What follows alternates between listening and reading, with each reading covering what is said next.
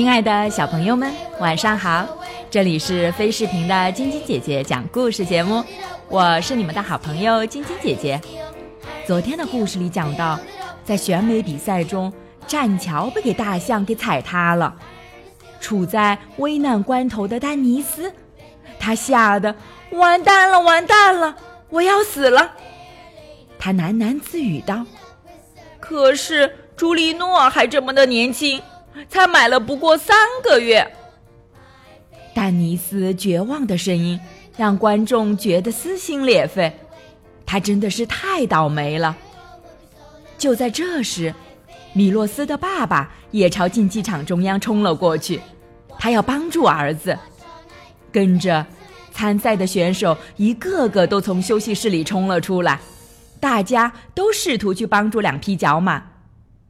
长胡子的老鼠。爬到了沾着厚重睫毛的鸵鸟身上，蟾蜍吸足了气，鼓起了肚子，蛇则缠绕在其中一根还没倒的柱子上，试图安慰丹尼斯。丹尼斯和朱莉诺在众人的帮助下脱离了危险，而那只大象还跟没事人一样往前走。这时，评审团主席拿起扬声器喊道。一百二十五号选手大象西格勒西蒙，你被取消比赛资格了，请马上离开栈桥。西格西蒙完美的一跃，跳到了地上。实在不好意思，他说道。不过你们的棕榈木质量也太差了。栈桥虽然塌了，但好歹没有事故发生。丹尼斯和朱莉诺还算幸运，不过比赛的举办方就没这么幸运了。此时的他们束手无策，不晓得该如何收拾残局。选手已然不在状态，观众又都在好的倒彩，比赛还怎么继续？经过一个小时的激烈讨论，评审团做了一个决定：为平息众怒。出资赞助角马米洛斯游览时尚之都巴黎。米洛斯是今天的英雄，也是观众公认的冠军。观众纷纷鼓起掌来，这个决定太棒了。丹尼斯有些惭愧地对米洛斯说：“你看，我错了，最终赢的那个人是你。还有，谢谢你救了我和朱莉诺。”其实我也没想到自己会得冠军，米洛斯有点不好意思。丹尼斯脸上流露出一丝悲伤的神色，让米洛斯看了有些不安。不过，我真正开心的不是冠军这个头衔，而是我可以把去巴黎的票给你。巴黎是个时尚之都，但我对时尚一窍不通。而且在巴黎也没有认识的人，可你就不同了。嘿，朋友，你听着，我不知道你是否是最漂亮的动物，但我知道你是最大方的动物。丹尼斯激动不已，赶紧去吧，丹尼斯。米洛斯说道：“不要再拖了，你看，朱莉诺的冰块都开始融化了。”企鹅和角马各自离开了，他们约定在巴黎或者其他地方再见。当米洛斯回想起刚刚发生的一切时，他才知道后怕，双腿止不住哆嗦。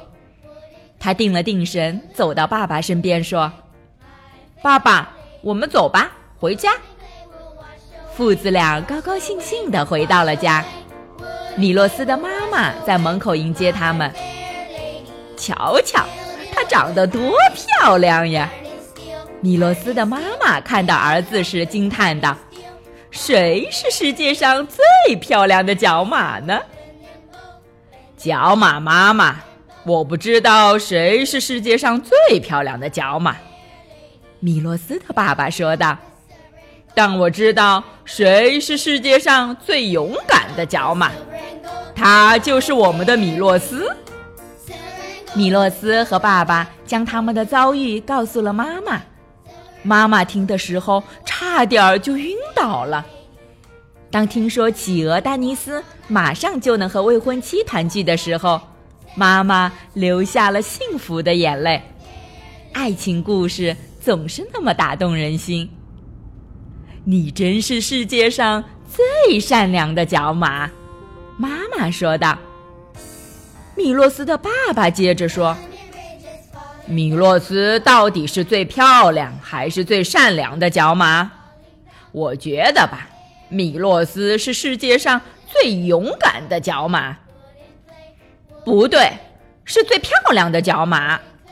米洛斯的妈妈固执地说道：“不对，是最勇敢的角马。”米洛斯的爸爸辩驳道。米洛斯的爸爸妈妈激动地喊了起来：“你们就别争了！我烦透了什么罪了，这个罪那个罪的。”米洛斯冷静地说：“我就是我，这就够了。”好了，小朋友们，选美比赛这个故事就讲到这儿了。明天继续来听晶晶姐姐讲故事吧。喜欢晶晶姐姐讲故事节目的朋友们，可以关注微信公众号“飞视频”，收看我们每天为小朋友们精心准备的视频节目。也可以通过喜马拉雅收听晶晶姐姐讲故事电台广播。宝贝们的家长可以将小朋友的生日、姓名和所在城市等信息，通过非视频微信公众号发送给我们，我们会在宝贝生日当天送上我们的生日祝福哦。好了，小朋友们，祝你们做个好梦，晚安。小点点、小羞羞也祝你们做个好梦，晚安。